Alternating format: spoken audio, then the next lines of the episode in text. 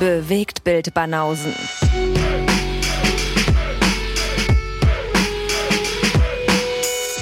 Filme, Kino und Serien, bis ihr kotzt.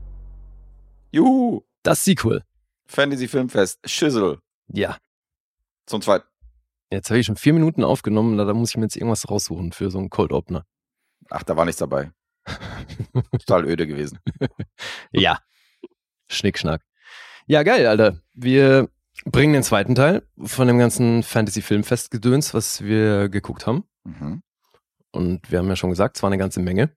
Mhm. Und wir haben, wie das letzte Mal, die beiden Herren am Start. Erik und Dennis. Hi. Hi. Herr Erik, Herr Dennis, Guten Tag. guten Tag. Also, Dennis sieht wirklich aus wie ein Herr heute. Ja, Ja. das ist anständig. Soll ich die Brille noch aufsetzen? Setz mal die Brille auf. Setz mal kurz auf. Business Mode. Jetzt klar kennt, pass auf. Haha, Brillenschlange. Oh. Darauf habe ich nur gewartet. wow. Busted! Nur weil ich unseren Azubi als Brillenschlange bezeichnet habe. Ja. Hat er gleich wieder abgesetzt, ganz schnell. Ja, Schisser. traurig. Schisser ist schon das nächste. Ja, ich hätte es auf jeden Fall durchgezogen hier. Na, aber jetzt braucht er ja seinen Superhelden, alter Ego jetzt. Deswegen muss Genau. die Brille ab. Ja, Die Haarlocke ist auch ver- verschwunden. Kennt's. Mhm. Kommt hier gleich noch einmal den Anzug aufreizen und dann geht's los. Nicht schlecht. Ja, geht durch, die seriöse Nummer. Ja. Cool. Alright. Du trägst auch noch mal so eine Brille ab und zu, Erik, oder? Ich habe eine Arbeitsplatzbrille, ja. Eine Arbeitsplatzbrille. Eine Arbeitsplatzbrille. Das klingt, klingt wichtig. Naja, das äh, weil, einfach, weil die Augen unterschiedlich gut sind und ich sonst Kopfschmerzen kriege. Und wenn ich nur auf den Bildschirm gucke, Ach so, weil du viel auf dem Bildschirm gucken musst. Okay. Mhm. Mhm, mhm, Okay. Wenn du die abnimmst, rennst du aber nicht im Kreis die ganze Zeit, oder? nein, Okay. das sein kann. Wäre lustig. Gut. Ja, Fantasy Filmfest von Lee eingeleitet. Ja. Wollen wir, oder was? Machen wir. Hm? Und ich glaube, den haben drei von uns gesehen. Sympathy for the Devil. Yes. Jo. Kommt hin, ne? Guess, Ja. Dennis und ich haben den geguckt. Nur Erik ist diesmal raus. Ja. Entschuldigung. Wie konntest du den auslassen? Das ist doch hier. Ja, Ach, war zeitlich nicht drin, ne? war zeitlich nicht drin. Ja, ja, okay. Aber hätte dich wahrscheinlich schon auch interessiert. Ja. Weil die beiden Hauptdarsteller, die kennt man und das ist ja nun wirklich jetzt auf dem Fantasy Filmfest nicht bei allen Filmen so. Mhm. Und die, dieser Film hier ist recht prominent besetzt. Hättest du wahrscheinlich auch irgendwann nachgeholt, oder? Oder wirst du nachholen? Werde ich Das ist nachholen. einer von den Filmen, denke ich mal, die du auch so dir zu Hause angeguckt hättest irgendwann. Ja. Mhm. Und äh, gerade der eine Herr, den haben wir hier nun wirklich oft, das ist Nicolas Cage. Yes. Der spielt hier eine Figur namens The Passenger Mhm. und der andere Prominente ist Joel Kinnaman. Der spielt The Driver, passenderweise. Und die Handlung sieht so aus, dass Joel Kinnaman ähm, im Gespräch mit seinem Sohn ist, die fahren im Auto, er ist auf dem Weg, den Sohn bei seinen Eltern abzusetzen, weil die hochschwangere Frau ist schon im Krankenhaus, die kriegt nämlich gerade das zweite Kind. Und nachdem er den Sohn abgesetzt hat, fährt er also Richtung Krankenhaus. Unterwegs ruft sie ihn auch immer wieder an. Man merkt schon, die ist hart in den Wehen und äh, er sagt natürlich, hey, ich beeil mich, ich komme so schnell wie möglich und ich bin gleich da. Und dann kommt er am Krankenhaus an, will eigentlich gerade aussteigen, setzt sich hinten auf die Rückbank ein Typ ins Auto. Das ist dann The Passenger, Nicolas Cage. Und der zückt auch gleich eine Waffe und sagt, äh, pick a card. Und er weiß halt überhaupt nicht, was abgeht, logischerweise. Denkt sich erstmal so, was, was will der Typ? Und mit der Waffe ist natürlich einigermaßen bedrohlich. Und er sagt halt, hey, ich habe hier einen Notfall. Meine Frau ist in dem Krankenhaus, kriegt unser zweites Kind. Ich muss da schnell hin. Und er sagt halt so, nee, jetzt such dir eine Karte aus. Dann irgendwann äh, einigt er sich äh, oder sagt er eine Karte. Nick Cage zieht die Karte, die er genannt hat, aus dem Jackett und sagt dann so, ich bin jetzt deine Abendplanung, weil die Nummer im Krankenhaus muss ohne dich passieren, fahr los. Und dann fährt er los, widerwillig. Und so nach und nach geht hier draußen gerade die, die Putz-Action ab oder was auf der Straße? So viel zum, zur Idee, das Fenster offen zu lassen. Geil. Atmo. Atmo. ja, Atmo. Ich freue mich schon aufs Abmischen. Juhu. So, dann fahren die beiden los und dann beginnt so eine Art Roadtrip. Und gleichzeitig irgendwo auch Kammerspiel, weil es geht wirklich im Schwerpunkt um diese beiden. Und es sieht so aus, dass der Passagier ihm immer wieder signalisiert, dass er was über ihn weiß und der Fahrer ist aber völlig ahnungslos Mhm. und blickt nicht, was er von ihm will. Und so nach und nach in dem Gespräch und dann auch in den Stationen, die die durchlaufen, erfahren wir, was es mit diesem Verhältnis auf sich hat und ob das wirklich so ist, wie es am Anfang aussah. Viel mehr kann man, glaube ich, nicht erzählen. Also außer dass, doch, ich glaube, was so die, die Mentalität von dem Passagier angeht, ist schon wichtig zu wissen, dass der extrem gewaltbereit ist. Die werden irgendwann, weil der Fahrer zu schnell fährt, werden die von der Polizei angehalten und der Polizist macht es dann nicht lang, weil der Passagier ist äh, schon ohne Rücksicht auf Verluste unterwegs und die haben halt ein klares Ziel vor Augen, oder er zumindest. Und da darf er auch nicht aufgehalten werden. Mhm. Und deswegen sterben da auch Leute unterwegs. So gesehen passt der Film dann damit ins Line-Up vom Fantasy Filmfest. Alter, ich mach gleich das Fenster zu. Er dreht da jetzt hier seine Runden um Block oder was? Der räumt, They see me der, rolling. der räumt hinter Nick Cage jetzt gerade auf. ja, wirklich. Toll, wenn jetzt da draußen zumindest rumgeschossen würde, weißt du, dann wäre das irgendwie ein passenderer Abmo, aber jetzt hier so ein, Das wäre aber ein sehr langsamer Drive-By auf jeden Fall. ja, Ja. Wenn er rumschießt, also. darfst nicht vergessen, man hat hier einen hohen Rentneranteil. Ja, gut, stimmt, ja. Das ist wie, Vielleicht in so einem Rollator unterwegs, also. das ist wie diese Security-Autos, die so, keine Ahnung, Schrittgeschwindigkeit fahren und du versuchst aber einen Drive-By zu machen, Alter, und dann wegzufahren. ist auf jeden Fall ein ambitioniertes Vorhaben.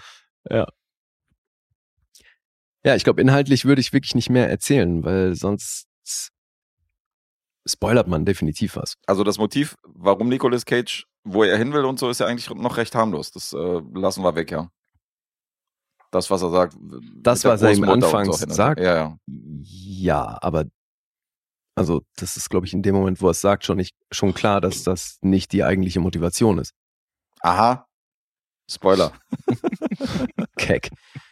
So, Regisseur des Films war ein Israeli namens Yuval Adler. Sechs Credits, davon vier Langfilme. Das ist auch echt ungewöhnlich, finde ich. Sonst hast du ja immer bei so sechs Credits irgendwie fünf Kurzfilme und dann erster Featurefilm, aber der hat schon vier Langfilme gemacht. Mhm. Bethlehem war, meine ich, sein erster und The Operative, den kenne ich sogar. Also ich habe ihn nicht gesehen, aber da war ich zwischenzeitlich mal ins Casting involviert. Das wird dann später abgegeben, aber da ist eine Menge deutsche Beteiligung. Das ist ein Film mit Diane Krüger, Mhm. wo sie so eine Spionin spielt. Ist das ein lupenreiner Thriller? ich glaube nicht. Ich habe ihn ja nicht gesehen. Aber ich habe das Drehbuch gelesen, immerhin. Was soll das? Ja, und The Secrets We Keep könnte man wahrscheinlich auch kennen. Der ist auch noch von dem. Und jetzt eben dieses Jahr Sympathy for the Devil. Also, wenn Warte dann, kurz, ich verstehe dich nicht. ey, wenn nachher die Straße unten nicht blitzblank ist, äh, schiebe ich aber einen Hass, echt. Sollte sie auf jeden Fall, ja. Also, wenn der jetzt nochmal vorbeifährt, mache ich wirklich das Fenster zu. Ja, Digga, du bist ja nervig. mit einer Poolreiniger-Gegend, äh, eine Poolreiniger-Gegend gezogen. Da musst du auch schon mal, musst mit so einem Geräusch mal klarkommen. dazu. Warum bin ich denn hier in einer Poolreiniger? Ja, weil hier in der Nachbarschaft werden halt Rasen gemäht, Pools gereinigt und so. Das sind so Ich habe hier noch nicht einen Pool gesehen. Außerdem ist hier nebenan ein Im Wedding wurde nie irgendwas sauber gemacht. Insofern das, äh, sind jetzt komplett Das neue, stimmt, ja. komplett neue Geräusche, die du wahrnimmst. Ja, aber Update bezüglich der ähm, Wilmersdorfer Zelda. Mhm. Dennis meinte, die ist auch sehr gewaltbereit. Die ist Hm. auch gewaltbereit. Ja, die greift scheinbar Leute an. Ja, hier war heute Morgen kleine Schlägerei unten mit ihr. Ach so, Hab, ach, habt ihr die, aber mit, nicht mit dir. habt Nein, ihr die aus nein. Moabit mitgenommen oder was? Umgetopft. Nee, also das ist jetzt eine andere, aber die ist anders schwierig. Das, ist ja, das ist ja auf jeden Fall stark, dass du hier umziehst und ich hier in ihr Hausflur rennen muss, wenn wir aufnehmen. Um mich irgendwie, keine muss Ahnung. schon ein bisschen aufpassen. Das jetzt, ist ja. super, Lee, danke. Ja. Vielleicht musst du ihr bald aus, einem- aus einem Fenster irgendwie Schützenhilfe geben und sie ablenken oder so. Ja, wir machen das wie bei der Zombie-Apokalypse. Ich, Du musst sie ablenken und woanders hinschießen, ja. Brauchst du wohl einen Teleskopwanderstock jetzt demnächst. Sehr stark auf jeden Fall, ja. Jetzt muss ich mir Tränengas zu. Ja, kann ich mir von Till ein. sehr Ah, schön. wie heißt die Episode? Red Flag? Oder? Auf jeden. Unbedingt. Jede Red Flag. Wird alles die es mitgenommen. so gibt. Hm. Ja. Geschrieben hat das Luke Paradise. Der heißt wirklich so. Schöner Name. Ja. Ist sein erster Credit. Und jetzt gibt er das. Der hat aber acht Upcoming in seiner Vita auf IMDb. Mhm. Das hier war aber sein Debüt. Und bei den Upcoming ist dann auch noch was dabei. Das nennt sich Ballad of Bonnie and Clyde. Okay. Keine Ahnung, was das werden soll. Aber der scheint demnächst ziemlich busy zu sein. Ja, und ansonsten kann ich noch erzählen, dass sie das ursprünglich in New York drehen wollten. Im Winter, dann wurde es aber nach Las Vegas verlegt. Und bei einem QA hat der Regisseur wohl erzählt, dass es wenig überraschend, wenn man den Herrn verfolgt, also Nicolas Cage, das war natürlich seine Entscheidung, hier mit roten Haaren aufzulaufen. Mhm. Der kam halt einfach so ans Set. das ist so Classic Nick Cage, Alter. Voll, ja. Und sowieso ist dieser Film für Fans von Nicolas Cage und vor allem von seiner, äh, nennen wir es jetzt mal, extravaganten Art, wie er dann doch manche Rollen verkörpert, Die kommen- ja. ja, die kommen hier schon auf ihre Kosten. Also das Mhm. ist schon halt Nick Cage doing Nick Cage Stuff. Das stellenweise echt hart unterhaltsam, finde ich. Jetzt ist aber so, dass ich die Handlung so semi finde. Also, oder jetzt nicht die Handlung per se, weil man kommt schon echt gut durch den Film, finde ich, nur wie die das gestrickt haben, was da inhaltlich passiert, weißt du, mit der Auflösung dann auch Mhm. Das finde ich ganz schön dünn. Und auch leider ein bisschen inkonsequent, weil dann hätte er ja anfangs anders auf ihn reagieren müssen, finde ich. Aber das wäre jetzt eben alles ein Spoiler und das kann man wahrscheinlich verschmerzen. Ich finde jetzt nicht, dass der Film derbes Highlight ist, aber gerade für Fans von Nicolas Cage sehenswert auf alle Fälle. Wie seht ihr das? Dennis? Mich hat er super unterhalten. Ja? Ja. Also ich war Fan. Das war für mich einer der besseren dieses Jahr. Mhm. Ich weiß nicht warum. Irgendwie hat mich dieses Meme-Potenzial sehr unterhalten und ich fand auch den Gewaltgrad ganz geil. Und Wieso Hm, sagst du dieses Jahr? Das war dein erstes. Also voll Genau. anstecken lassen von unserem Gehate. Naja, so, sonst gucke ich die Filme dann ja meistens zu Hause. Ja, Gegen Ja, ja, gut. Du Aber- kennst ja schon eine Menge Fantasy-Filmfest-Stuff, Ja. der da lief, ja. Ja, klar. Aber so Okay. hat mir gut gefallen. Guest? Äh, mir geht's sehr ähnlich. Also, ich fand während des Films natürlich ist mir aufgefallen, dass diese Handlung eigentlich total generisch ist. Aber dieser Fremde, der dann im Auto sitzt auf der Rückbank und dann anfängt, diesen Familienvater zu terrorisieren, das ist einfach mal Nicolas Cage. Ja, eben. Und das wiederum ist mega geil, dass das Nicolas Cage ist, weißt du? Und er hat Nicolas Cage-Dings macht, so wie du gerade sagst. Und halt, wenn er so ein Lied hat mitsingt, dieses I Love the Nightlife und so und halt so Mhm. völlig ausrastet und dann so völlig drüber ist mit dem, mit dem Gesichtsausdruck gerade und mit einer Reaktion, die er zeigt, dann macht das natürlich übel Spaß. Jeder andere Schauspieler, der diese Rolle gespielt hätte, wäre dieser Film nicht toll gewesen. Aber Nicolas Cage wertet den mit seiner Art komplett auf. Aber äh, die Story an sich, die Handlung und so, ja, ist so. Dennis würde jetzt sagen, Collateral auf Wish bestellt. Das wäre wahrscheinlich sein Vergleich, aber ähm, diesen Vergleich will ich natürlich nicht bringen. Also ansonsten Ja, ist also Filme in die Richtung gab es natürlich schon echt zuhauf. Ja, ein besserer halt vor allem. Hm? Bessere halt vor allem. Bessere als den jetzt hier. Ja, ja. Von der Story, von der Handlung. Ja, ja, bestimmt. Schauspieler. Also eben vor allem, was so das, äh, die Verstrickung in der Story angeht, das Mhm. ist hier halt schon eigentlich ziemlich dünn. Mhm. Aber ich bin da bei dir. Man kann da wirklich gut drüber hinwegsehen, weil halt Nicolas Cage involviert ist. Das ist es ja. Mhm. Ist trotzdem kein Bombenfilm, finde ich. Also, Nee, Bombenfilm ist es nicht. Aber ich hatte hier auch schon gut Spaß und ich finde ja, gut, dass diese, unterhält. wir haben ja drei Filme gesehen an dem Tag und es ist gut, dass der halt in der Mitte war. Dadurch hat es so ein bisschen Mhm. so einen aufgelockerten, äh, Ja. aufgelockerten Modus. Das war genau der richtige Film, den man irgendwie nicht als erstes guckt, sondern irgendwo als zweites oder drittes. Dafür war es perfekt. Jetzt geht der 90 Minuten und ich habe auf die Uhr geguckt, das dauert schon also fast 50 Minuten, bis überhaupt mal das mit der Gewalt wirklich losgeht. Mhm. Und also klar, ist so ein bisschen Aufbau dabei. Und dann finde ich aber auch, was so die, die Akte angeht, gibt es so eine Stelle, die ich ein bisschen unglücklich finde, weil es auch schon wie so ein vorgeschobener Höhepunkt ist. Und dann kommt aber noch einer und das ist in meinen Augen auch nicht optimal. Aber ja, der ist trotzdem unterhaltsam. Also eben, erst recht, wenn man Nicolas Cage mag, er, er dreht hier auf. Und ich habe mich beim Gucken halt auch schon gefragt, so, Alter, ist der, hat der beim Schreiben dieser Figur an Nicolas Cage gedacht oder, also weil, wie Guess schon sagt, ey, da sind zum Teil Lines drin, wo du denkst, wie hätte ein anderer Schauspieler das Ding gemacht? Mhm.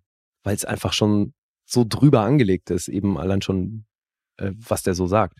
Ja, wenn der Regisseur hier bei dem Film gesagt hätte, er hat beim, beim Schreiben oder der Drehbuchautor an Nicolas Cage gedacht, dann könnte man das voll unterschreiben. So. Ja. Das würde man ihm voll abnehmen. Total. Ja, jetzt habe ich noch Punkte. Die sehen folgendermaßen aus. 5,5 gibt's auf IMDb. Metascore ist sehr ähnlich bei 54 und auf Letterboxd eine 2,8. Hater. Eher mäßig. Ja, und jetzt Dennis. Ich sag mal sechs. Hm. Ich sag, du hast ihm noch sechseinhalb gegeben. Sechs. 6,5 ist richtig. Mhm. Hier wird mir Gewalt angedroht. Wir hatten tatsächlich fast geklingelt, weil nach dem Kino war ich auch bei einer 6,5. Mhm. Aber ich habe ihn im Nachhinein noch aufgewertet. ich habe auch mit der 7 geliebäugelt, aber bin dann bei 6,5 geblieben. Im direkten Vergleich mit den anderen Filmen kam mir dann doch vor wie das Citizen Kane der, äh, des Fantasy-Filmfestes. Ja. Mhm. Das habe ich schon auch gedacht, dass der eben jetzt für diese Runde beim Festival halt echt einig, einigermaßen gut abschneidet Mhm. und dass er dadurch irgendwie noch besser dasteht. Aber so, Nick ich finde halt, wenn man es äh, runterbricht, ist es halt, Ja, klar, wenn man es jetzt sachlich betrachtet. Da sind schon, schon ein halber Liebespunkt für Cage bei. Wo mhm. stehst du? Siebenhalb. Siebenhalb. Okay, noch einen drauf. Bin Loverboy. Alles dabei. Sehr schön. So, dann jetzt Dennis. Und Jo. Ich mach mal das Fenster zu. Jetzt, wo der weg ist. Ja. Dann schlie schließe ich mal passenderweise mit dem Film an, der danach lief, den ich mal einleiten möchte mit dem unpassendst platziertesten Film des diesjährigen Festes. Denn das ist einfach mal ein geradlinigen Drama und nicht unbedingt ein schnell erzähltes. Und das um 22 Uhr ist echt ein Ding. Aber Slowburn ist doch gerade in. Ja, aber gerne um 15 Uhr. Hat ja wohl außerdem äh, übersinnliche Komponenten. Ja, ja. Z zwei Sekunden. Nein, Nein. mehr. Naja, es ist, äh, es ist, naja. Na gut, erzähl. Egal, gehen wir mal rein. So, der Film heißt Frontiers oder Frontières, ist ein kanadischer Film von Guy Edin. Der hat unter anderem schon ein paar Filme vorher gemacht. Ich kannte jetzt nur Ville Marie mit Monica Bellucci. Zumindest vom Namen gesehen nicht, aber ansonsten hatte der nichts auf der Pfanne, was mir großartig was sagte. Das Ding geht 95 Minuten. Das war wiederum ganz angenehm. Wäre das zwei Stunden 20 gegangen, wäre ich, glaube ich, irgendwann gegangen. Weil das äh, halte ich um die Uhrzeit nicht aus. Ja, Hättest mich da alleine sitzen lassen, ja? Klingt ja vielversprechend. natürlich nicht. Das wäre ein nicer Move gewesen von dir. Einfach aufstehen und abhauen. Schön in polnischen gemacht. So ohne, ohne Ansage, einfach so. Ja, war mir zu lang. So, kurz ans Handy. Warte mal kurz, warte mal kurz, muss mal eben raus. Hab Anruf. Das ist so, das ist eine ganz billige Methode beim Pokern. Entschuldigung, dass ich das jetzt dazwischen werfe, aber wir hatten schon so Runden, wo ich war.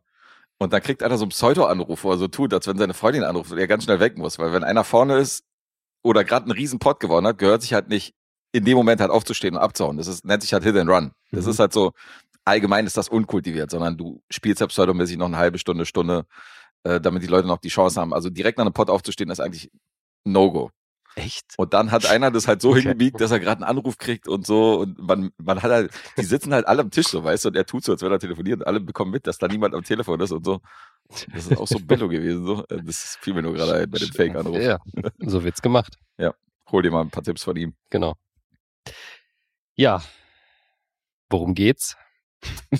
Oh Mann. Was? Oh Mann, sagte.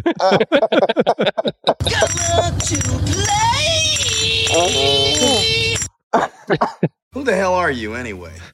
Weiß er gerade selber nicht. Ich glaub, Second ja, Jan. Second Jan, ja. Ja, ich glaube Mhm. auch, ja. bricht gleich aus mir raus. Okay, also. Es geht um drei Schwestern, die in Kanada an der Grenze zu Amerika wohnen.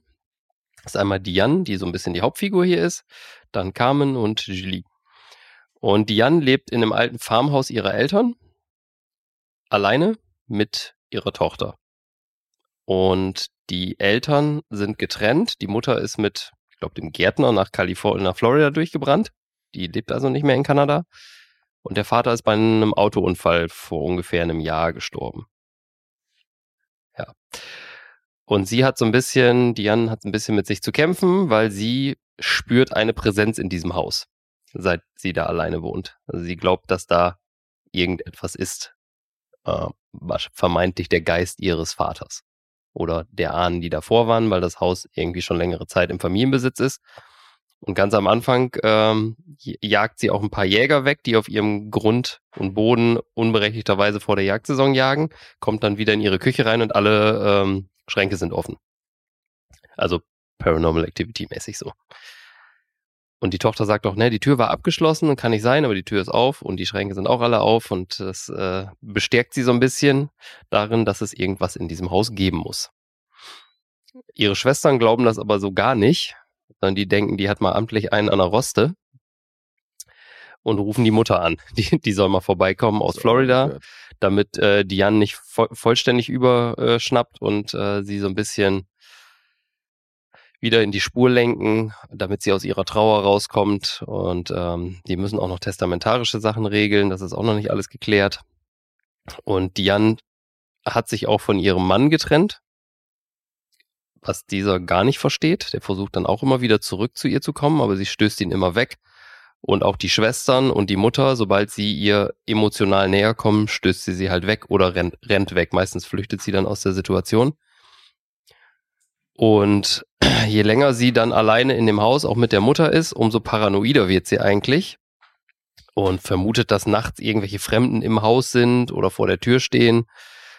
Vermeintlich steht dann einer von zwei entlaufenden Häftlingen aus Amerika vor ihrer Tür, behauptet sie. Aber das hat leider nur sie gesehen, deswegen glaubt ihr das auch keiner. Der steht nachts vor der Tür und klopft. Und Man hört es aber in den Nachrichten auch. Also das ist- also, dass die entlaufen sind, hört man in den Nachrichten, Mhm. aber dass nachts einer an ihrer Tür klopft, hört halt nur sie. Mhm. Und als die anderen dazukommen, ist er halt weg. Ja, und so geht ihre Familie davon aus, dass sie immer weiter in, in ihre Trauer versinkt und äh, immer paranoider wird und die versuchen ihr mit diversen Sachen da rauszuhelfen, was nur so bedingt gelingt. Mehr würde ich dazu jetzt erstmal gar nicht erzählen zur Handlung. Paranoidal Activity. Genau, genau. Paranoia, Paranoia Activity könnte man das Ganze nennen. Ja, das ist alles relativ langsam erzählt und relativ dialoggetrieben irgendwie. Also es ist viel Reden. Man sieht zwar auch zwischendrin mal was, aber also du siehst eigentlich mehr das Haus bei Nacht, so wie sie dann durch die Flure läuft. Es ist auch wohl das Haus von einem Regisseur gewesen, wenn ich ihn im Vorinterview richtig verstanden habe Mhm. Also Familien. alles, was, Besitz. alles, was da im Film zu sehen ist, ist so ähnlich da wohl passiert, sagte er. Was autobiografisches, Mensch. Hat man auch nicht oft beim Fantasy-Filmfest. nee. Ja, vor allen Dingen, weil er diese äh, Erscheinung, die sie dann am Anfang einmal sieht, das ist so ein weißer Geist, geisterhafter Staub in der Luft. Für, für ein paar Sekunden sieht sie den mal. Ja, Nicolas Cage letzte Uberfahrt Ka- war wahrscheinlich auch autobiografisch. dem würde ich sogar zutrauen, dass er einfach bei Leuten ins Auto steigt. Ja, würde ich auch sagen. Würde mich nicht wundern. Ja, und so ist das hier echt ein relativ sperriges Ding für die Uhrzeit gewesen. Das war zeitlich auf jeden Fall sehr schlecht gelegt, ja. Ja, weil du wartest, du denkst ja die ganze Zeit, okay, da stehen die ganzen äh, Küchenschränke offen und da ist so eine so eine Präsenz und du denkst, okay, da kommt was, nachts ist dann jemand da, da sind entlaufene Häftlinge, da muss ja irgendwas passieren. No. wow. Okay. Also ich hätte echt erwartet, dass sich diese Paranoia immer weiter, die steigert sich auch so ein bisschen, aber irgendwie fehlt da was. So, steigert sich ganz, ganz langsam, bis du irgendwann das Ende erfährst, was äh, man, wenn man nach 20 Minuten einmal genau hingeschaut hat, sowieso schon wusste. also noch nicht mal ein befriedigendes Ende. Wenn man es nicht geschnallt hat vorher, dann vielleicht, Mhm. aber ich wus wusste das äh, ab einem gewissen Jagdausflug und dann war es Wurst. Das Schöne ist, wir haben da ja ein gutes Pendant sitzen, weil Guess sagt selber von sich, dass er da eher zur langsamen Sorte gehört, wenn es darum geht, solche Sachen zu blicken. Ging, ging dir das genauso? Okay, I am so stressed out right now. I don't know if those are compliments or insults, all right?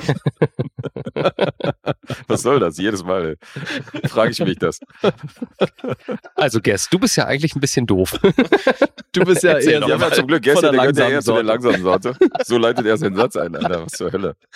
Du hast selber schon oft über dich gesagt, als würde ich das jetzt nicht so verbreiten, dass du das eher später blickst als Ich muss früher. Ja, Und- ich muss sagen, dass ich das Ende schon äh, gut fand, weil ähm, einige Sachen, die dann vorher zwischen den Charakteren passiert sind und einige äh, Sätze, die da gefallen sind und einige äh, Sachen, ähm, um die es ging, also was so Traumabewältigung und so und äh, Trauerbewältigung angeht, ähm, die runden das Ende ziemlich, also die rundet das Ende eigentlich ziemlich gut ab, wo man dann sagt, okay, da sind doch ein paar Sachen, die halt anders sind, als der Film erstmal suggeriert hat. Und das fand ich eigentlich gar nicht mal so schlecht in der Storyline. Also du hast das nicht im gleichen Ausmaß Nee. kommen sehen. Okay. Also klar, aber diesen Jagdausflug, den du ansprichst, der kommt ja schon sehr, sehr spät. Nee, nee, ich meine nicht den. Ich meine den ganz am Anfang, wo die das erste Mal jagen gehen. Die, Ganz Schwest- am die Anfang? Schwestern und wo die Tochter dann noch hinterherkommt. Da hast du schon gewusst, was Sache ist. Ja. Okay, das ist krass. es gibt nämlich noch einen Jagdausflug. Da habe ich gesagt, naja, äh, zehn Minuten vor Ende. Ja, da wusste man es ja. Okay. Aber bei dem wusste ich es halt auch schon, weil äh, es gewisse Interaktionen gibt, die bei manchen etwas an- anders oder nicht stattfinden und da weiß man schon, okay, das, das ist so. Okay, krass. Nee, das ist mir null aufgefallen. Das, äh, da war ich wieder in meiner Spur. Ja, das ist doch schön. Hat der für Aber ähm, auch dieses Zwischenmenschliche zwischen den Schwestern und so weiter hat sich ja, hat ja dann eine ganz andere, hat ja einen ganz anderen Mhm. Twist dann am Ende und das finde ich gar nicht mal schlecht. ja, das stimmt. Ja.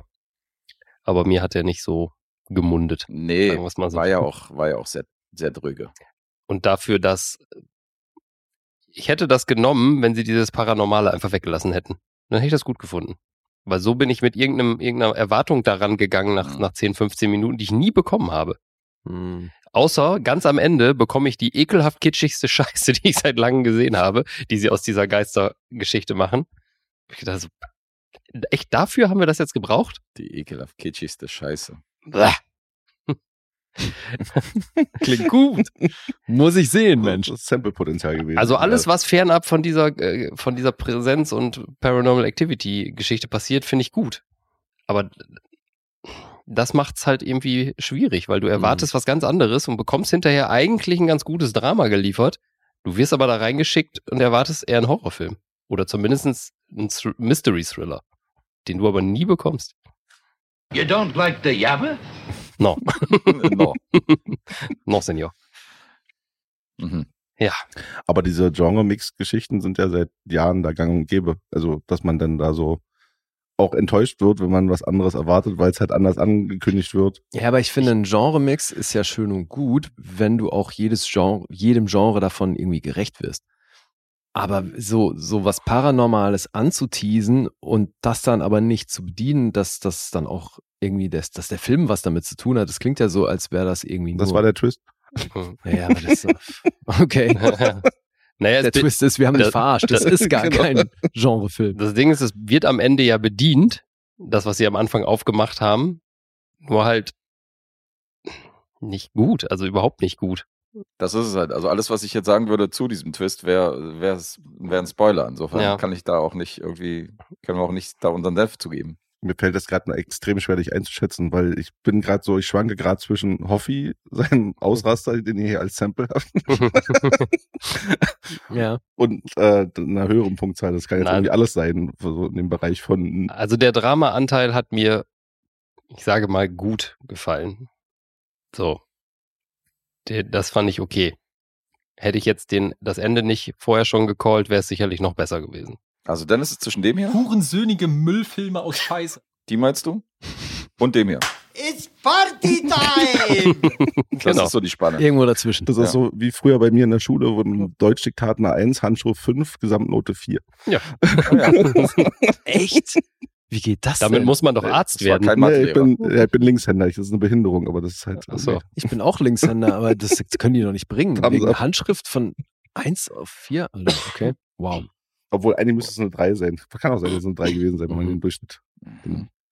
Nee. Tja. Okay. Das klingt ja alles nicht so berauschend, Mensch. Ja, das war eher enttäuschend. Das ist übrigens der Film, der nach dem Nicolas Cage-Film lief. Ja. Oh, wow. Half auch nicht. Also du warst gerade so, wuh, Ja, ja. Cage Mode und dann, oh, Da wurde es wieder auf den Boden der Tatsachen geholt. Drama. Aber vielleicht wäre der gar nicht so schlimm gewesen, wenn ihr den Cage-Film davor nicht gesehen hättet und nicht so bei 200 Prozent gelaufen wärt. Vielleicht bin ich denn dann wieder super. Mhm. Ja, gut. Nee, also das ist schon, schon Wenn ich, jetzt, wenn ich jetzt Super Mario Bros. gucke und danach Sympathy for the Devil ist, wahrscheinlich ein 10-Punkte-Film und kein 7-Punkte-Film. Also, Ja, siehst du. es kann ja nicht sein, dass man immer mit irgendwelchen Filmen einleiten muss, bevor man sich irgendwas anguckt. Wie geil, so als Hinweis. Als, als Vorbereitung gucken Sie sich bitte diesen Film Ja. an. Ich hatte es halt schon mal mit Possessor und danach äh, Psycho Gorman. Das hat mir danach auch nicht mehr gefallen, obwohl das ein Mhm. absoluter Crowdpleaser ist. Weil nach Possessor hatte ich echt schlechte Laune. Mhm. Also, weil der Film mich so runtergezogen hat. Aufgrund des Endes des Films. Ja, guck mal, dann sagst du schon die beiden. Da hast du erst Possessor und dann als Abschluss den Psycho Gorman. Und wir kriegen jetzt hier Nick Cage und dann als Abschluss den hier. Aber Psycho So. Gorman ist doch eigentlich ein guter Move, weil nachdem er dich runtergezogen hat, hast du wieder einen Film, der wieder ein bisschen, äh, Ja. ein bisschen Party macht und der kommt später. Und das ist halt auch mal ein Line-Up. Wenn ich hier so ein, so ein, so ein Gan-Ding kriege, da hätten die noch Kissen verteilen müssen, st- statt diese Fresh Blood-Karten. Ich hätte mich noch aufgesetzt. Natürlich.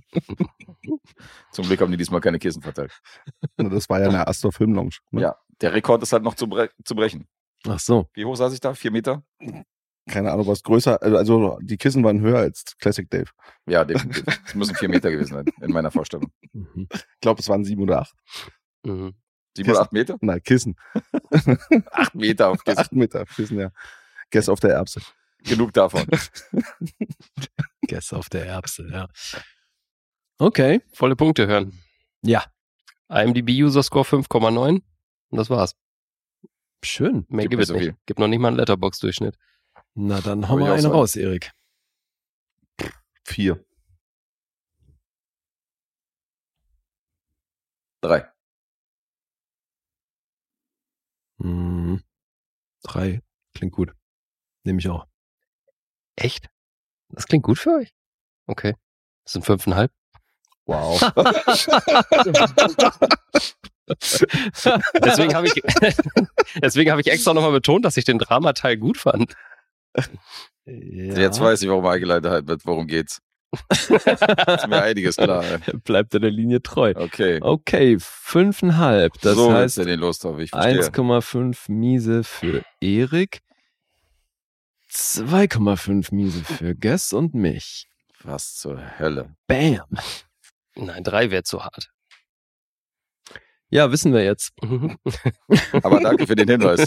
Mega Twist auf jeden Fall, den du hier gebracht hast. Im Gegensatz zum Film. War spannender als der Filmtwist. Ja.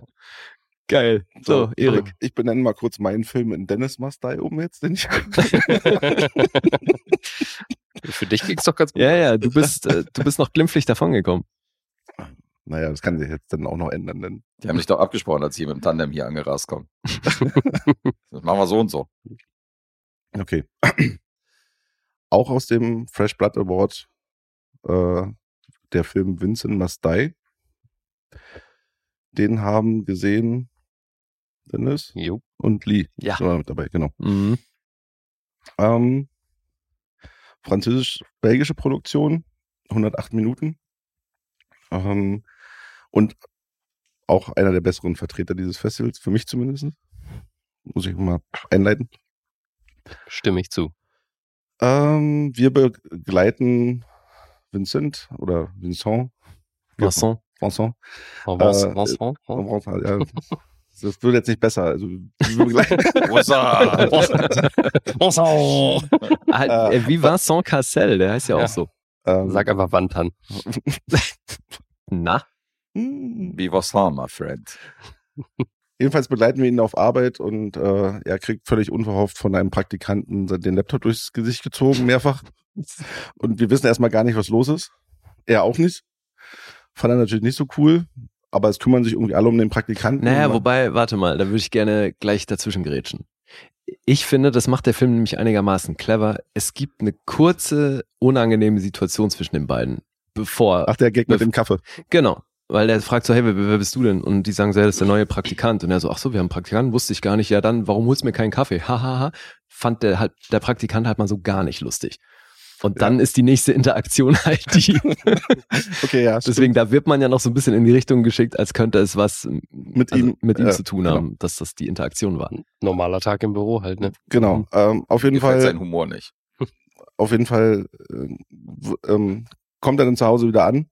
Ich ver versuche jetzt den Namen zu umschiffen und nicht laufen diese Verletzte. Er. er ist doch gut. ähm, kommt er wieder zu Hause an und im Treppenhaus begegnet er den Nachbarskindern und da ist noch alles gut. Die spielen kurz miteinander und rein in die Wohnung. Am nächsten Tag oder ein paar Tage später ist er wieder im Büro und naja, der Chef hat so ein bisschen abgetan mit dem Praktikanten, dass es ja gar nicht so schlimm ist. Hat er auf jeden Fall seinen Kollegen, der hau haut ihm dann einen Stift. In dem Buch steht hier eine Schere, aber es war meines Erachtens war es ein War ein Stift. Stift, ja. Ein Mehr- Stilo. Mehrfach in den Arm. Und äh, Vincent weiß wieder nicht, Vincent. Vincent, äh, weiß wieder nicht, wie ihm geschieht. und auch hier wieder tut der Chef das so ein bisschen ab und bittet ihn dann doch einfach remote zu arbeiten. Das ist auch so geil, ey, wie die, wie die beim Chef sitzen oder nee, bei, bei äh, Human Resources sitzen sie ja dann, ne? Mhm. Und der Typ versucht irgendwie blöd zu vermitteln. Das ist schon das ist sehr lustig. Vor allem auch, wie der Typ, der, der ihn attackiert hat, halt plötzlich Tränen aufgelöst da sitzt und sagt, ich bin sonst nicht so. Ich weiß nicht, was passiert ist. Es ist einfach über mich gekommen. Und der hat den halt einfach echt mit dem Bleistift so in die Hand gestabbt mehrfach. Das ist richtig übel. Mhm. Auf jeden Fall geht's wieder nach Hause und diesmal sind die Kinder nicht mehr so nett und dann es, dann brennt so eine kleine Prügelei im Treppenhaus. Und das wird in die Wohnung, in seine Wohnung, also er flüchtet in seine Wohnung und äh, nachdem dann irgendwie das gesamte Haus an seine Tür hämmert und ihn da rausholen will, weil er die Kinder gerade verpocht hat, äh, was geil. halt andersrum war, aber das halt keiner mitbekommen hat. Vor, vorneweg natürlich der Vater, macht er sich nachts auf die äh, auf die Socken und äh, fährt zu seinem Vater und holt sich das Auto, um auf in dieses Feriendomizil von denen irgendwie zu kommen, Mhm. um sich da dann so ein bisschen von der Gesellschaft zu verstecken, weil er nicht weiß, was los ist mit dem Erfolg, dass irgendwann eine entfernte Bekannte aus dem Dorf mit der Tochter vor der Tür steht und oder am Zaun und die Tochter dann auch so relativ aggressiv auf ihn reagiert. Und äh, nach, nach weiteren Tagen einer dann doch mal relativ blutigen Begegnung mit einem weiteren Nachbarn aus dem Ort, der dann irgendwie in dem, also er hat eine Leckage in, in, in dieser, na, in der Scheißegrube im Prinzip, also da ist, die ist voll. Mhm. Und äh, naja, auf jeden Fall endet dann die Prügelei, die dann dadurch entbrennt, dass der Nachbar ihn auf immer nicht mehr leiden kann, in dieser Scheißegrube und endet ziemlich blutig mit einem Stein auf dem Kopf. Mhm. Boah, das ist so eine hässliche Und Kacke Szene. am Mund. Ja, Ja, ja, alles. Das wurde für mich nur noch gestern an Ekelhaftigkeit überboten, als die Gekotze gefressen wurde. Ja, das war kurz zusammengezuckt, ja. Ja, da war so. du bist nicht abgehärtet durch Jackass anscheinend. Mit dem Omelett. Nö, das war nicht okay. Das sah auch ganz köstlich aus. Würde ich auch essen. Ähm, ja, ähm, dann ging's. Äh, auf jeden Fall geht es halt weiter und äh, irgendwann ist er an der Tankstelle und begegnet halt einem Obdachlosen, der dann irgendwie von sich gibt, dass er doch, ich glaube, Architekt oder Arzt oder was war der? Irgendwas Professor. Professor, ja, Professor. Mhm. Professor war. Und er erklärt ihm erstmal, dass die Menschen quasi auf Blickkontakt, das, also dass der Blickkontakt das ist und ihm, er auch nicht weiß, was los ist, aber auch er verfolgt wird und ständig angegriffen wird und sich deswegen versteckt und vor sieben Monaten noch Professor halt war. Und so entbrennt sich die, so entbrennende Geschichte, so ein, dann beginnt so ein Roadtrip, weil er von Station zu Station immer sonderbarer sich zum Beispiel Essen ordert, dann einer Kellnerin begegnet, die dann irgendwann einsammelt, mitnimmt. Da ist dann am Anfang noch nicht diese Dynamik, dass, dass es, äh, dass sie ihn angreift. Und die flüchten halt weiter durchs Land und so richtig erfährt man eigentlich nicht, warum das passiert, aber es passiert geführt mit allen. Und wir begleiten die beiden halt ein Stück weit in dieser Geschichte und dann hört das dann irgendwann auf. Irgendwann ist vorbei. Und irgendwann kommt der Abspann. Ha. Also ich würde jetzt auch nicht, nicht viel weiter erzählen. Auf jeden Fall hat Du hast schon fast bis zum Ende erzählt. Das Kannst du wieder einen Film nacherzählen. Viel weiter geht auch nicht mehr, Erik. Nee, aber ist alles cool. Ich glaube, du hast trotzdem nichts gespoilt. Kann man bei dem Film eh nicht so richtig. Du hast auch schon fast alles erzählt. Oder? Also den Film kann man eh nicht so wirklich spoilern, finde ich. Nee, so Naja, der, du, du wirst halt reingeworfen und wirst irgendwann wieder rausgenommen aus dem Ja. Film. Also, aber es war einer der besseren Vertreter. Also auf jeden Fall hat er mal Schauwerte. Der war nicht ganz so blutleer. Die Szenen, die wehtun sollten, haben wehgetan. Mhm. Und äh, es hat aber auch äh, sehr, also schon schwarzen Humor streckenweise. Voll. Klar. Hm. Total. Der war schon einer der lustigeren auf jeden Fall. Ja. Ähm, zu den Hauptdarstellern, den Hauptdarsteller selber kannte ich nicht. Karim Leclou. Here we go. Und Er liest wieder unbekannte Namen vor. aber die, die Erik, du, Erik Dings. Ja. Aber die Kellnerin hat mitgespielt, also die äh, Vimala Pons, die hat bei L mitgespielt, das ist ein Paul Verhoeven-Film. Mhm. Da hat sie die Helen, He, äh, Helene gespielt. Okay. Ja, 108 Minuten hatte ich gesagt. Ähm, als Beschreibung in dem Fantasy Filmfest Begleitheft steht Crazy, Panic und Funny. Als, Das passt. Hm. ja, Ja. Die Panic wird irgend, also kommt ja erst eher so gegen Ende. Ja, wobei, nee. Zieht sich schon durch, ne? Halt auf kleineren, Hm. auf kleinerer Ja. Flamme. Die haben nochmal so eine naja, Plansequenz nicht, aber sowas in der Richtung am Ende, Mhm. wo die Panik dann nochmal Ja, ja, dann nochmal eben Fahrt auf. ne? exponentiell Fahrt aufnimmt. Ja, da hatte ich so einen kleinen 28 Days Later Flashback Mhm. irgendwie. Mhm. Ja. Also, ne, der Supermarkt war klasse. aber das habe ich halt aber auch kommen sehen, was denn passiert. Ja, ja, klar. Mhm. Also wenn man die Prämisse mal geblickt hat, dann wartet man ja eh bei jeder Ja. Interaktion drauf, dass es gleich losgeht. Aber da, aber das war auch gut, dass sie das dann quasi so gemacht haben, dass sie den, den er davor halt anquatscht, dass das halt Dass das nicht funktioniert. nicht funktioniert Ja. hat. Also da, da haben sie mich auch mit gekriegt. So, ich dachte, jetzt muss es doch. Man könnte vielleicht noch erzählen, dass man das am Anfang irgendwann rausfindet, sobald die keinen Blickkontakt mehr zu ihm haben, hört das auf. Ach so, ja. Also Ja. sobald sie ihm in die Augen schauen, werden sie aggressiv und sobald sie den Blickkontakt verlieren, ist das vorbei. Und dann wachen sie quasi wieder auf. Und äh, ich fand die Szene mit dem Kaffeebecher und seinem Nachbarn super, wo er dann versucht, seinen Nachbarn auf der gegenüberliegenden Seite anzustarren. Und der irgendwann, der steht mit seinem Kaffee halt auf dem Balkon, wird irgendwann aggro, schmeißt den Kaffee nach ihm und dann wacht er wieder auf und sucht seinen Kaffee auf dem Balkon. Großartig. Weißt du, weil die sind dann immer komplett einfach weggetreten Mhm, verstehe. Ja. und gehen dann halt echt mit allem, was sie so bei sich haben, auf die Leute los. Und irgendwann nimmt das eben echt Fahrt auf. Das war auf jeden Fall der Film mit der besten Ankündigung vom Regisseur davor. Auf jeden Fall. Also das hat er wirklich gut gemacht. Okay. Da war mal ein bisschen äh, nicht nur, ja, tut mir leid, dass ich nicht da sein kann, aber ich hoffe, ihr habt Spaß mit dem Film, ciao. Sondern das war mehr erzählt und auch Mhm. äh, irgendwie lustig. war auch sein Debütfilm Mhm. Mhm. Von dem Herrn Und Constant. dem hat man schon auch angesehen, dass er Genrefilmer ist. Also Ja. einer von der Sorte. So an, an jedem Finger irgendwie ein Ring und so ein Hawaii-Hemd an und so einen sehr äh, eigenen Bart. Mhm. und halt echt so ein wilder Typ, der sich aber eben mit sehr viel Leidenschaft dann präsentiert, was, was er mit dem Film so machen wollte. Und Cool. na, war cool. Und Karim Leclou, der Hauptdarsteller, spielt das gut? Mhm. Den nimmt man das ab. Cool. So, Was hat dir nicht gefallen? ich habe eigentlich gar nicht so viel auszusetzen. Das war jetzt natürlich nicht der beste Film der Welt, so, aber Mhm. also für die Zeit in dem, also das ist so in ein Film, der Ten. gehört für mich halt. Ist er in den Top 10 ich hab, der besten Filme der Welt? nee, das auch nicht, Okay. aber der gehört halt für mich auf dieses Festival. Das ist Mhm. halt so ein Film, den erwarte ich da eigentlich zu Ja. sehen. Mhm. Und da gehört er auch hin. Und auch, da, auch das ist wieder ein Film, der natürlich sehr davon profitiert, dass dann auch das Publikum halt mitgeht. So Mhm. ein bisschen. Also, weil der hatte auch so ein paar Szenen, wo, das dann, wo die dann halt wirklich bedient wurden, also so als Crowdpleaser. Mhm. Und Das hat, für mich hatte das stellenweise schon fast so ein bisschen eine Dupieux-Richtung. Ja. Und das finde ich irgendwie schon auffällig, dass, dass so Humor aus dieser Richtung tendenziell in den letzten Jahren echt aus Frankreich kommt. Mhm. Oder hier die Nummer mit dem Metzger, der dann anfängt, Menschen Stimmt, zu ja. verarbeiten. Ja. Das geht in eine super ähnliche Richtung. Und es war auch ein französischer Film. Ja, oder belgisch? Bin mir jetzt nicht Oder sicher. ja, Aber das war auch eine franco-belgische ja. Mhm. Koproduktion hier, ja.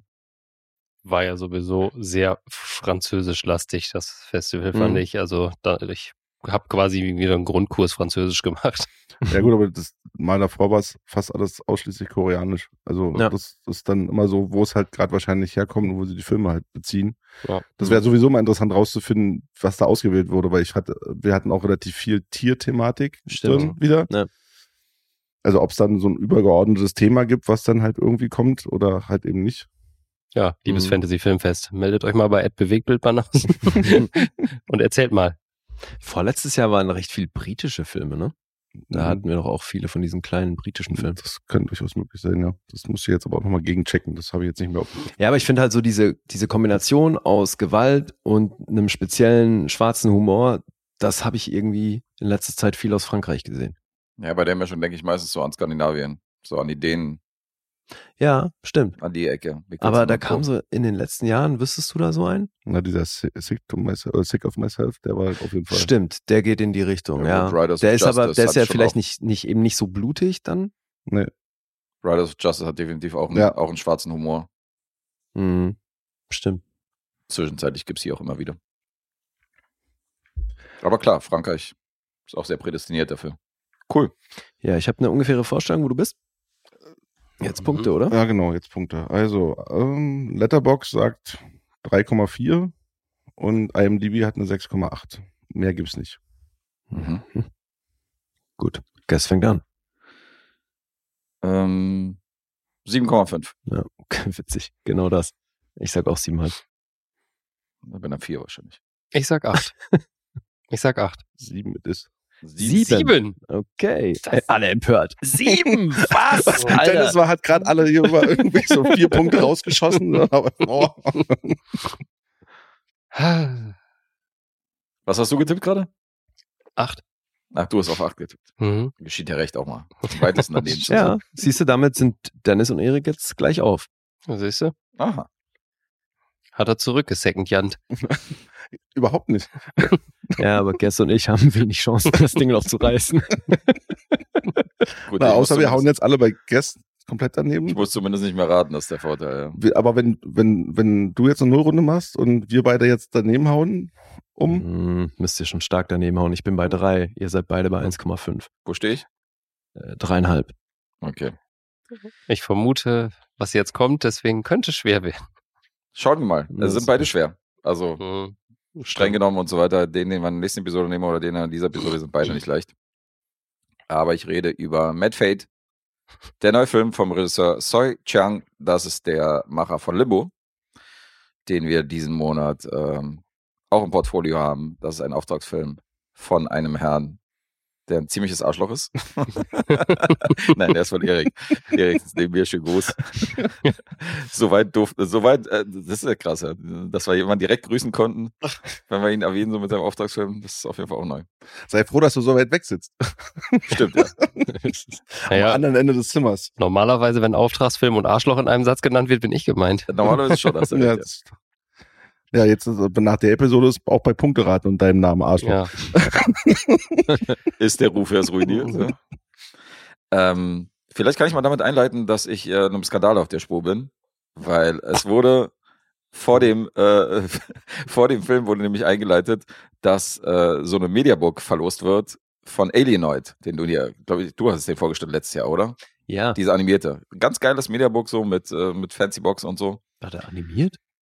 War das nicht ein Animationsfilm? Weil, Mhm. Ach so, der war nicht Nee. animiert, das war dieser Sci-Fi. Ja, aber äh, dieser dieser koreanische Sci-Fi-Brich. Film. Ja, Ja. genau. Also da war schon viel animiert, Ja, das war kein Animationsfilm. ja, Ah, okay, Ja, alles klar. Ja. Ich habe mich verwechselt. Da war auf jeden Fall noch ein Animationsfilm, den wir hier durchgenommen haben, aber das war nicht der. Der, der war es nicht. Und ähm, da wurde eine Frage gestellt über einen Serienkiller, irgendwie asiatischer Film. Und ich wollte I Saw the Devil sagen. Und ähm, dann hieß es aber irgendwie, ja, ähm, einfach reinschreien. Und dann war ich aber kurz irritiert, weil die sich alle gemeldet haben Mhm. und habe es deswegen nicht gesagt. Und ähm, einer hat es dann irgendwann mal reingeschrien, so nach ein paar Sekunden Pause. Und äh, so ein Asiate, ist wichtig, dass ein Asiate ist, weil ähm, der hat dann den Film abgegriffen. Und Ich dachte so, okay, Pech gehabt. Und dieser besagte Herr war am nächsten Tag der Kartenabreißer vom Zoopalast und hat die Tickets abgerissen am, am Ach. Eingang und der arbeitet da. Und er hat den Film gewonnen. Einer, der im Zoopalast arbeitet und zufällig im Publikum sitzt, Nico, Eugen. Also, sorry, aber Ja. Kombiniere, kombiniere. ich denke, denke, dass irgendwas, äh, irgendwas wird da gemauschelt. Das heißt es doch sonst auch immer bei irgendwelchen Gewinnspielen, dass Mitarbeitende ausgeschlossen sind von der Teilnahme und so. Hier anscheinend nicht. du hast Mhm. jetzt, jetzt hat er seinen Job verloren Vielleicht- wegen dir, na toll. Vielleicht- kann natürlich, vielleicht hat er am nächsten Tag angefangen da. Das kann natürlich sein, dass er sich so frisch beworben hat und dann Ja, aber- gewonnen hat und aber- am nächsten Tag. Ge gestern beim letzten Film haben sie gesagt gehabt, dass äh, sie haben sich auch beim Superlast bedankt und haben sich dann aber auch gesagt, dass die Leute, die nicht arbeiten mussten, auch mit im Publikum saßen. Mhm. Ah ja, Vielleicht haben sie den noch nicht erkannt, weil Asiaten ja alle gleich aussehen. das könnte es auch Oh, sein. Alter, ja. Was ist das für eine Episode? Oh mein Gott. The Balkans. When they say they're going to have a war, they keep their word. Also, ich bin da Mhm. dran auf jeden Fall. Sehr schön. So, zurück zu Mad Fate. Hast du Limbo zufällig schon gesehen? Nein.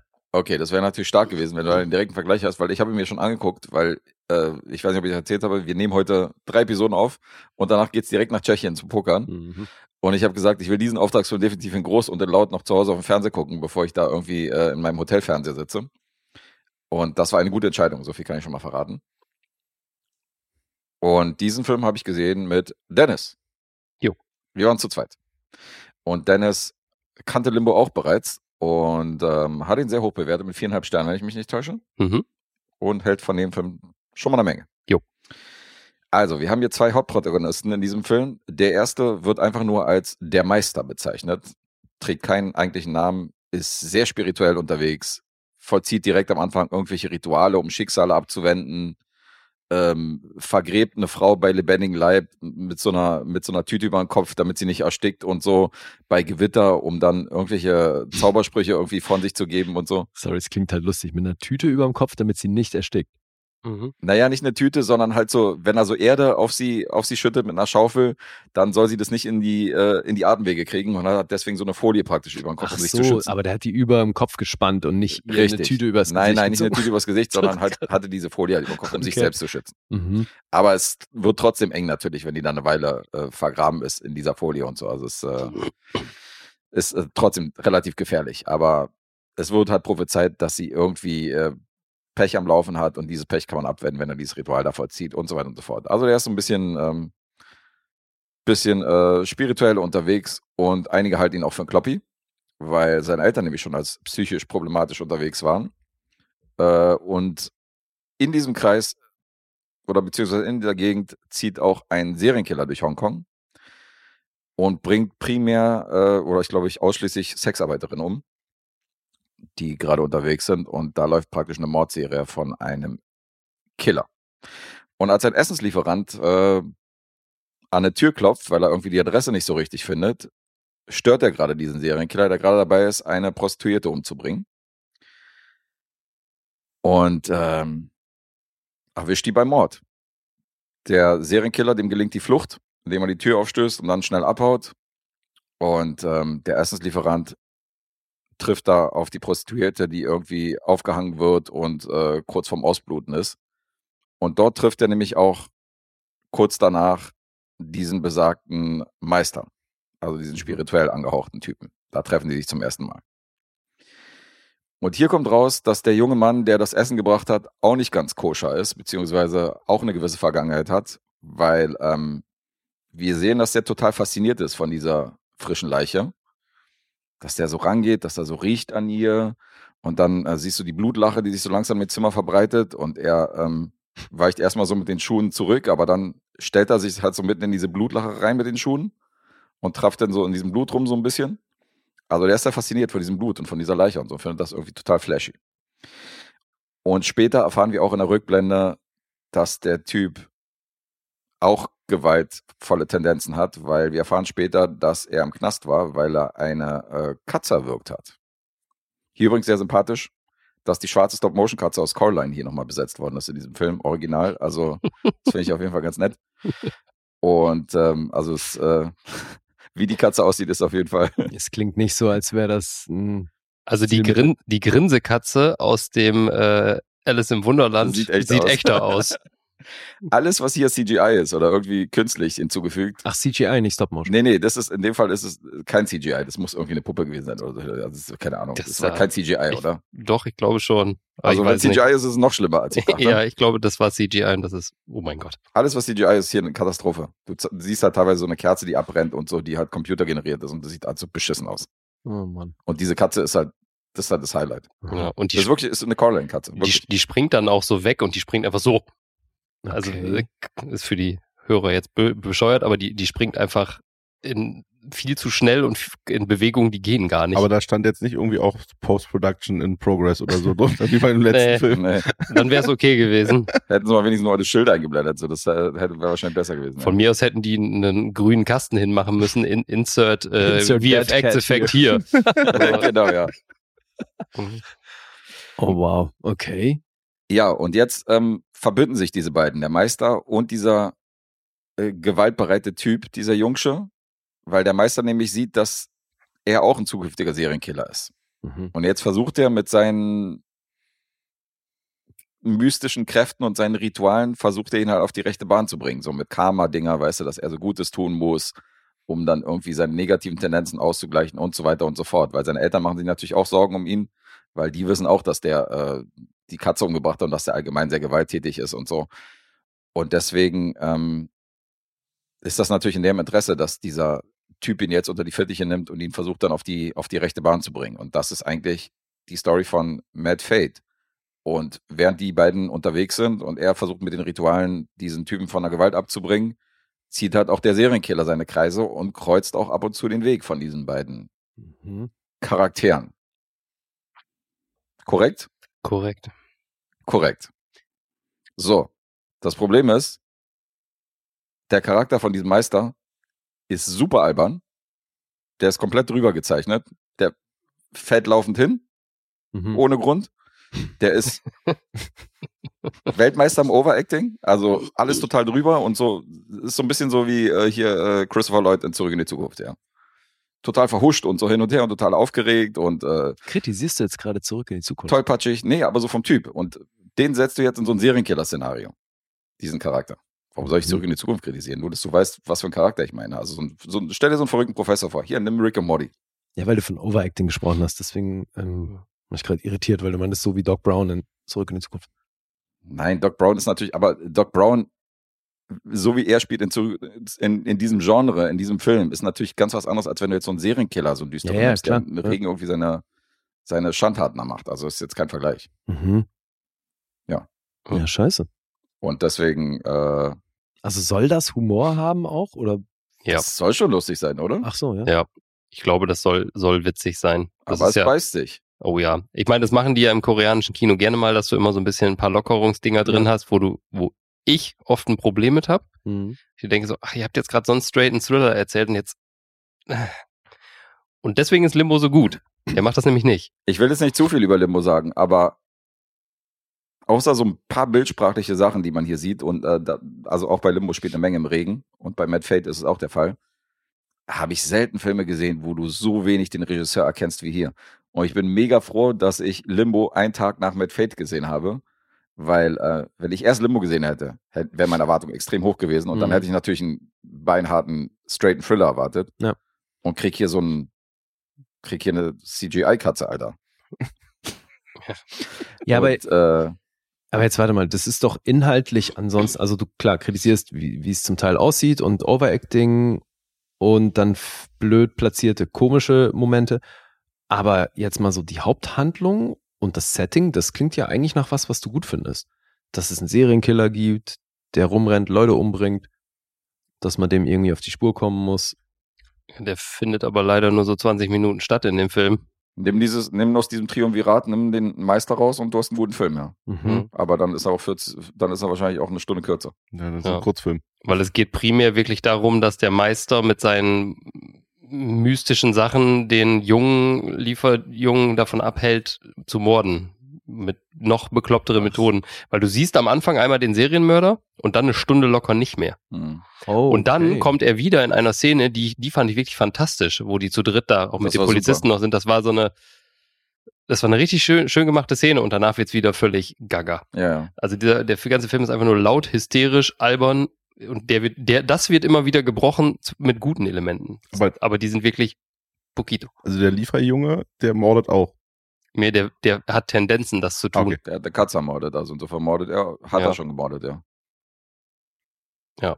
Aber er sieht, dass er, also er sieht das, also wie gesagt, der Typ ist halt spirituell unterwegs und er sieht in seiner Vision, dass er böse wird im späteren Verlauf und das versucht er zu verhindern. Er versucht sie auf einen anderen Weg zu bringen. Das ist der Filmname Programm.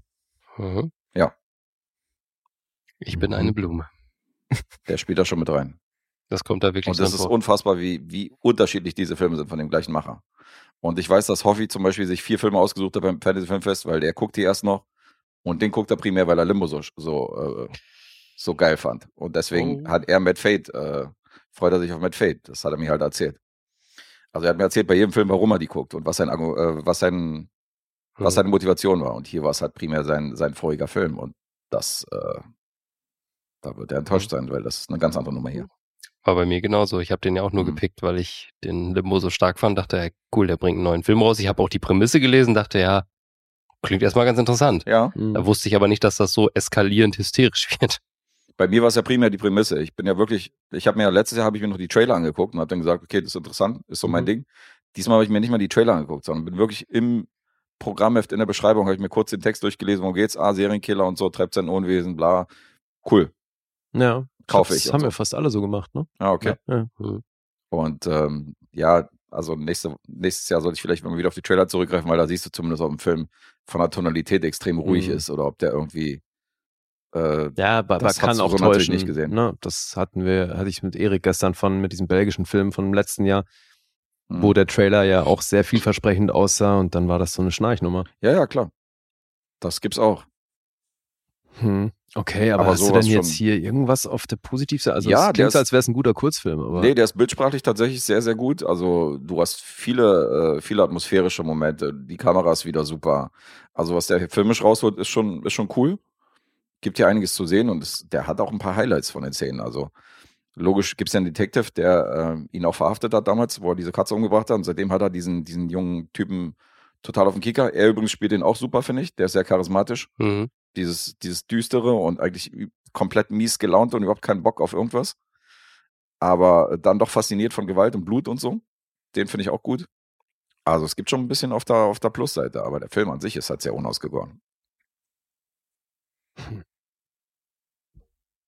Das ist kein Hm. kompletter Schrott, aber Ja, ich, ich frage mich gerade, ich versuche irgendwie gerade zusammen zu puzzeln im Kopf, was diesen Film so zerschießt. Ist es dann halt diese ähm, Meisterfigur?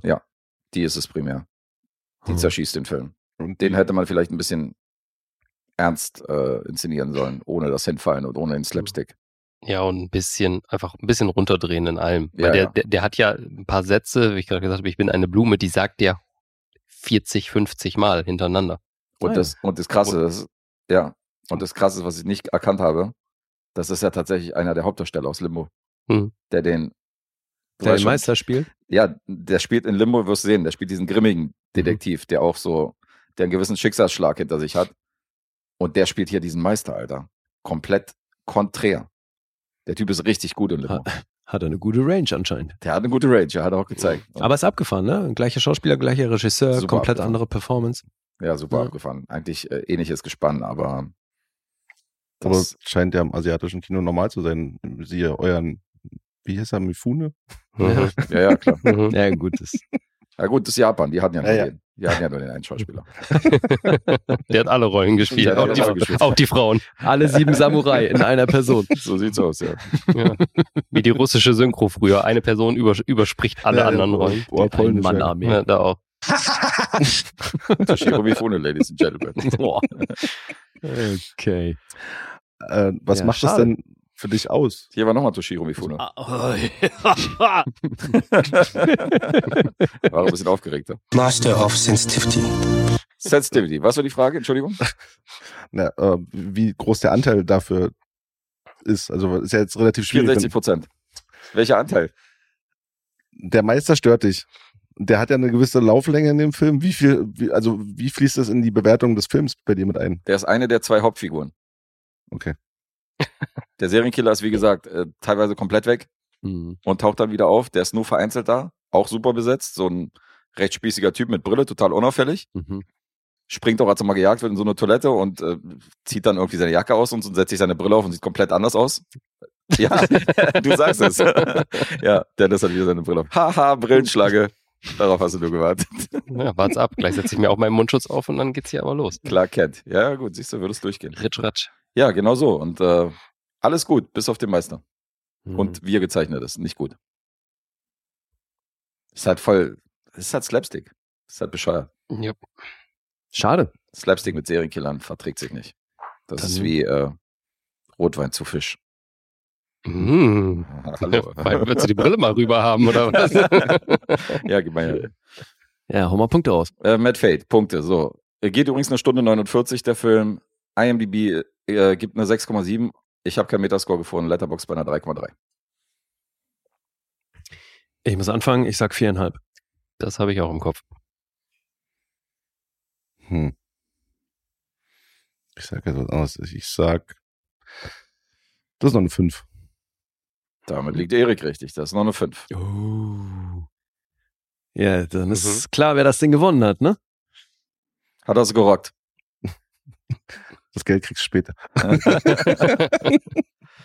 ist Erik im Lostopf. Naja, klar, Wuhu. weil eben Stimmt, war ja. er mit Dennis gleich auf und Und jetzt. demnach haben wir einen Unentschieden, oder was? richtig. Ach, krass. Stimmt, ja, jetzt habe ich einen halben. Viel. Spaß beim Raten. Ha. So, das heißt, ich bin bei drei, Dennis bei zwei, Erik bei 1,5 und Guess auch, äh, Entschuldige, dreieinhalb haben Guess und ich. Dreieinhalb haben wir. Ja, Dennis zwei, Erik 1,5. Erik, herzlichen Glückwunsch. Gratulation. Zum Einzug in den Lostopf. Good job, good job. Yes. Der letzte Tipp hat's gemacht. Mhm. Sonst hättest du das Treppchen teilen müssen. Tja. Mit dem Serienkiller da drüben. Stimmt, in dem Rollkragenpulli heute sieht das schon verdächtig aus. Ja, ja. Naja. Schneid euch gleich klein. Wir haben Hat noch Wein im Kühlschrank, läuft. Ja, ja, ein bisschen wollte creepy, creepy Vibes auf jeden Fall Mhm. von der linken Seite. Zum Glück sitzen noch ein paar Leute dazwischen. Dennis Lecter hier. Ja, passend zum Fantasy Filmfest. Sieht ein bisschen creepy aus. Schön. Wen leckt er denn? Oh, Ja, das funktioniert doch. Oh, Nein. There is a world where I could be overreacting. Das passt wiederum Ähm. zum Outfit. Ja. Ja, Okay, toller Film. ja. Nächste Ja, Fantasy Dennis, wo Filmfest. wärst du denn? Mal Bei- vier. Ah, Vier. gute Frage. Vier? Mhm. Ja.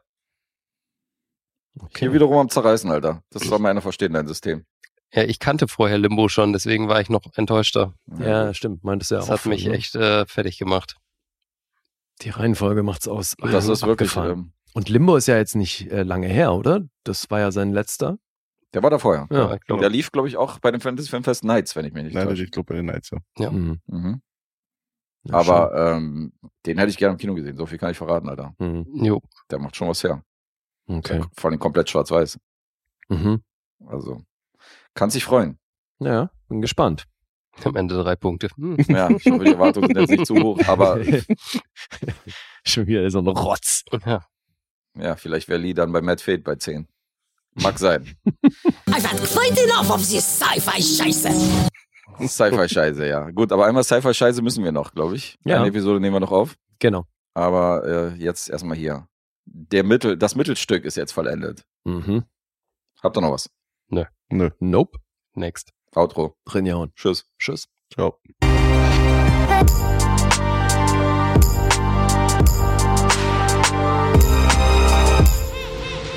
Bewegt Bild Banausen.